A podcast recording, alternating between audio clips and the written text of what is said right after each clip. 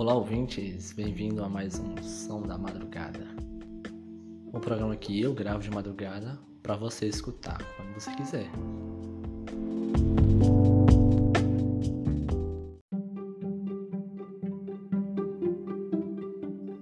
Agora são meia-noite e 53 da madrugada.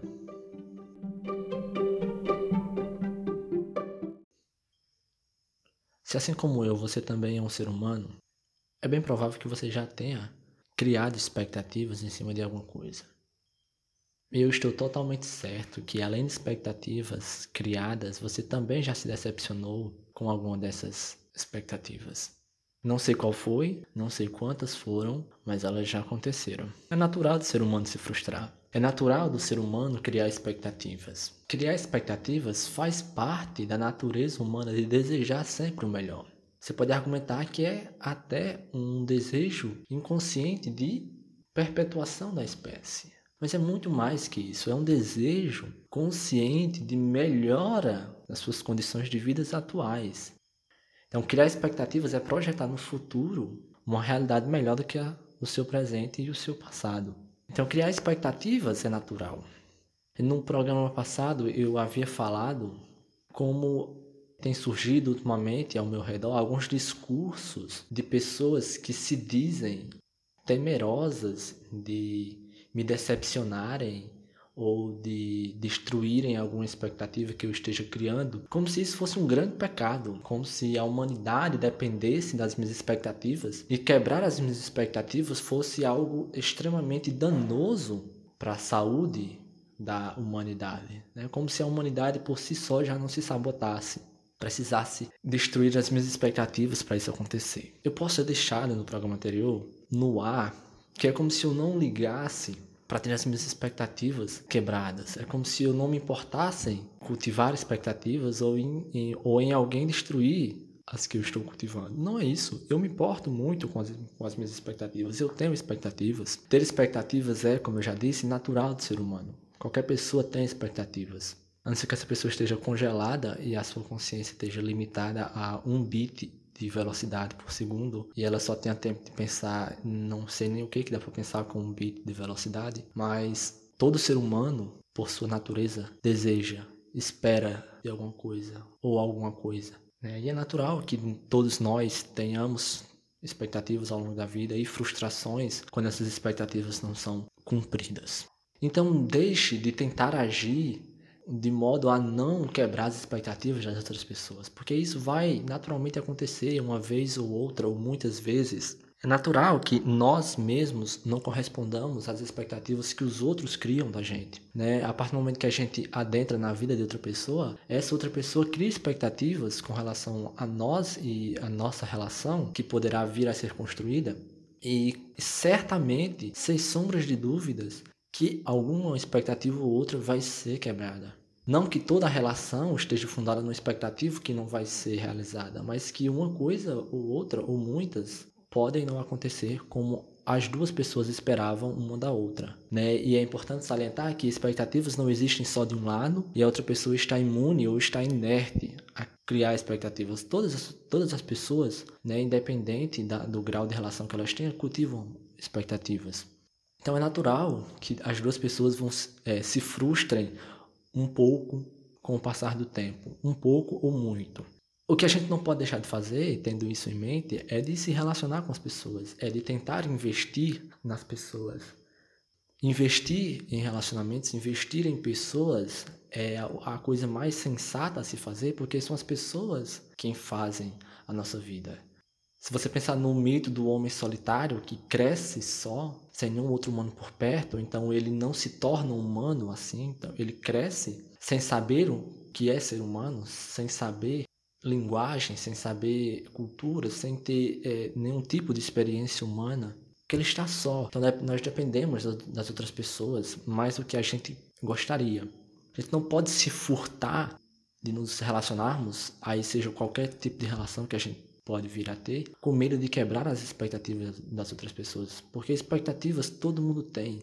Até Deus teve expectativas e essas expectativas foram quebradas. O que é o dilúvio, ou melhor, o que foi o dilúvio, senão a quebra das expectativas divinas? Deus criou a humanidade e a humanidade não correspondeu aos desejos de Deus.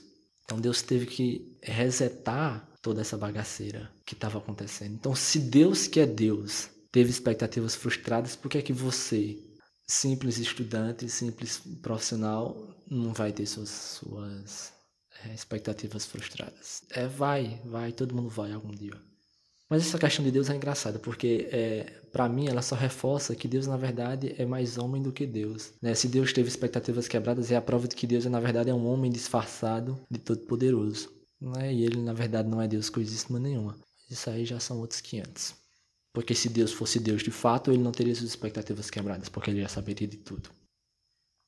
Mas o que eu quero dizer com essa ladainha sobre expectativas, a verdade é que a gente não pode é, viver no mundo achando que a gente pode é, desinfetar o mundo da quebra de, da construção e quebra de expectativas, porque é, existe hoje um, um, um discurso capitalismo tardio de uma preocupação com a saúde mental que ela se entrelaça muito com a ideia do individualismo, de que você tem que se cuidar primeiro, você tem que manter a sua cabeça limpa primeiro, o seu coração são primeiro, para depois você poder oferecer essas coisas às outras pessoas. E parte dessa ideia pressupõe que você não pode criar expectativas no outro porque você se machuca criando expectativas no outro. Então você passa a querer viver ou a querer implementar um estilo de vida onde você não cria mais desejos com relações com relação às outras pessoas. Você passa a encarar as pessoas como campos inertes onde você não pode plantar suas sementes.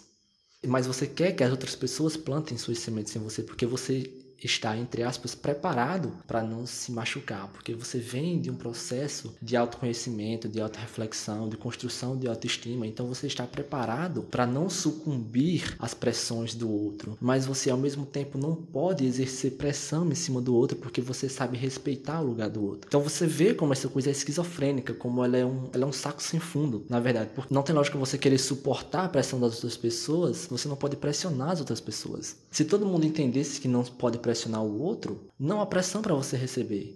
O discurso do, da saúde mental, que ele é muito válido, ele é interessantíssimo. Eu sou muito, eu sou partidário da ideia de uma mente limpa e de uma mente é, consciente de si. Eu sou partidário da, dessa ideia de que você deve ser crítico de si mesmo num sentido positivo, de que você tem que estar a todo tempo é, parando e reavaliando o que você está fazendo. Mas existe uma bobajada é, espalhada por livros de autoajuda, por discursos de psicólogos mal formados, né, de pseudo terapeutas, analistas, coaches e etc. E todo um rio de estrume na internet sobre isso, de discursos vazios de proteção de si mesmo, de cuide da, da sua saúde e vá melhorar e busque sempre melhorar. Sabe, uma coisa assim extremamente sufocante que se você se pega nesse mundo, você dificilmente vai conseguir sair porque você vai sendo amarrado, você vai sendo sugado pelas teias desse discurso e você vai cada vez mais internalizando ideias que muitas vezes são díspares, são totalmente antagônicas uma da outra. Você tenta conservar argumentos tradicionais de coletivismo, de cuidar do outro, tentando unir com ideais individualistas e de autopromoção e de auto desenvolvimento que não se conectam primeira medida e talvez nem da segunda. São conceitos que são antagônicos mesmo. Porque todo esse novo discurso psicologizante da nossa realidade, ele junta muitas matérias e muitas fontes diversas. Ele vai buscar inspirações em filosofias antiquíssimas, como cinismo, como hedonismo, como o próprio budismo e essas filosofias de vidas mais antigas, com coisas mais modernas, inspiradas é, em termos capitalistas, pós-capitalistas. Então, é uma, uma de coisa, é uma bagunça que no fim tem pouco sentido e só serve mais para tentar anestesiar o indivíduo que vive né, essa fase do mundo onde ninguém sabe mais o que é, o que quer. Enfim, essa minha discussão já desandou do que eu estava dizendo, falando sobre expectativas, né? Mas é isso.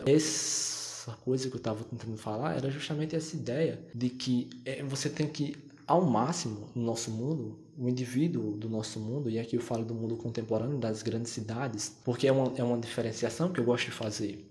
Quando a gente fala no mundo contemporâneo, a gente tende a homogeneizar os quase 8 bilhões de pessoas que vivem na Terra como sendo um único tipo de indivíduo, como se todas as pessoas vivessem no mesmo ambiente homogêneo. E esse ambiente homogêneo, ele é basicamente o ambiente das grandes cidades. No Brasil, a gente tem como exemplo maior São Paulo e o próprio Rio de Janeiro. Então, quando a gente fala no mundo moderno, a gente fala basicamente da sociedade capitalista urbana paulista. Né? E a gente tenta transferir essa realidade paulista para os mais de 8 mil quilômetros do Brasil. 8 mil quilômetros quadrados, se eu não me engano, né? que é a extensão territorial do país. Um adendo aqui, são mais de 8 milhões e meio de quilômetros quadrados, não 8 mil, como eu havia falado. E não está certo. No Brasil é muito mais que São Paulo. Muito, muito mais que São Paulo. São Paulo é uma pequena parte do Brasil. São Paulo não pode ser comparado ao interior rural da Índia, nem ao interior rural do Quênia, nem à maior cidade do Zimbábue e nem a menor cidade do Azerbaijão. O mundo é muito mais diverso que isso, então a gente tem que ter cuidado com esse discurso de querer homogeneizar o mundo contemporâneo como uma coisa só. Mas partindo do pressuposto de que a gente sabe que estamos falando dessas cidades, dessas pessoas urbanas que vivem esse, esse período que muitos chamam de pós-capitalismo, né, do capitalismo tardio, na verdade não é pós-capitalismo, é capitalismo tardio, que essas pessoas elas tendem a misturar é, esse, esse, monte de assuntos e tentar fazer uma filosofia de vida, porque é muito que o mundo de hoje sente falta. E aqui eu estou muito inspirado pela ideia da identidade líquida. Nunca li Bauman, mas pelo que me disseram, né? A ideia que eu faço dele, de que as identidades são tão fluidas que você pode comprar identidades muito facilmente. Então, as pessoas nesse mundo contemporâneo necessitam cada vez mais se identificarem com algo, porque elas não têm identidade própria. Então elas vão juntando esses pequenos pedaços que muitas vezes não se encaixam para tentar formar um quebra-cabeça, que no final esse quebra-cabeça é a sua personalidade. Mas essas peças elas não, quase nunca se encaixam e elas nunca formam uma, uma imagem completa e elas são trocadas com muita facilidade. Então, quando você não está mais satisfeito com o estoicismo, você muda para o budismo, e quando o budismo não satisfaz, você muda para coisas mais modernas como o minimalismo, como o veganismo, sabe? Você vai se adaptando, você vai tentando se encontrar nesse processo. Pois bem, depois dessa divagação, é como eu gosto de ser, né? Entrar num assunto e acabar em outro. A mensagem, se é para ter uma mensagem nesse episódio, o que eu queria dizer é que não percam de vista a necessidade de se criar expectativas, nem achem que quebrar expectativas dos outros é necessariamente romper relações ou magoar alguém. Talvez romper as expectativas de outra pessoa com relação a você seja até saudável para o seu relacionamento com essa pessoa, porque você põe limite nas extrapolações intelectuais daquela pessoa, porque talvez aquela pessoa esteja imaginando coisas muito além das suas próprias capacidades. Você destruir as expectativas daquela pessoa é você jogar um balde de razoabilidade naquele mar de sandice. É bem difícil você destruir um mar de sandice com um balde de razoabilidade. Mas você entendeu a metáfora. Né? Então, é isso. Expectativas são normais, expectativas são saudáveis até certo ponto, e nem tenho medo de criá-las, nem tenho medo de destruí-las. É, a vida se faz assim. Lembre-se que até Deus já teve expectativas destruídas.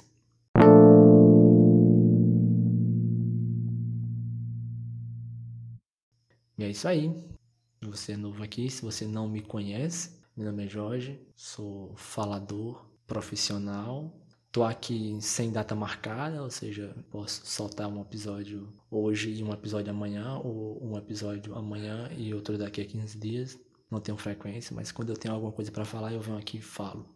Se alguém lhe indicou e você não me conhece, você pode me conhecer usando as minhas redes sociais. No Instagram eu sou outro brasileiro, isso mesmo, outro brasileiro, tudo junto. E no Twitter eu sou Galé Spixi. Escreve G-A-L-E-A-S-P-I-X-I-I.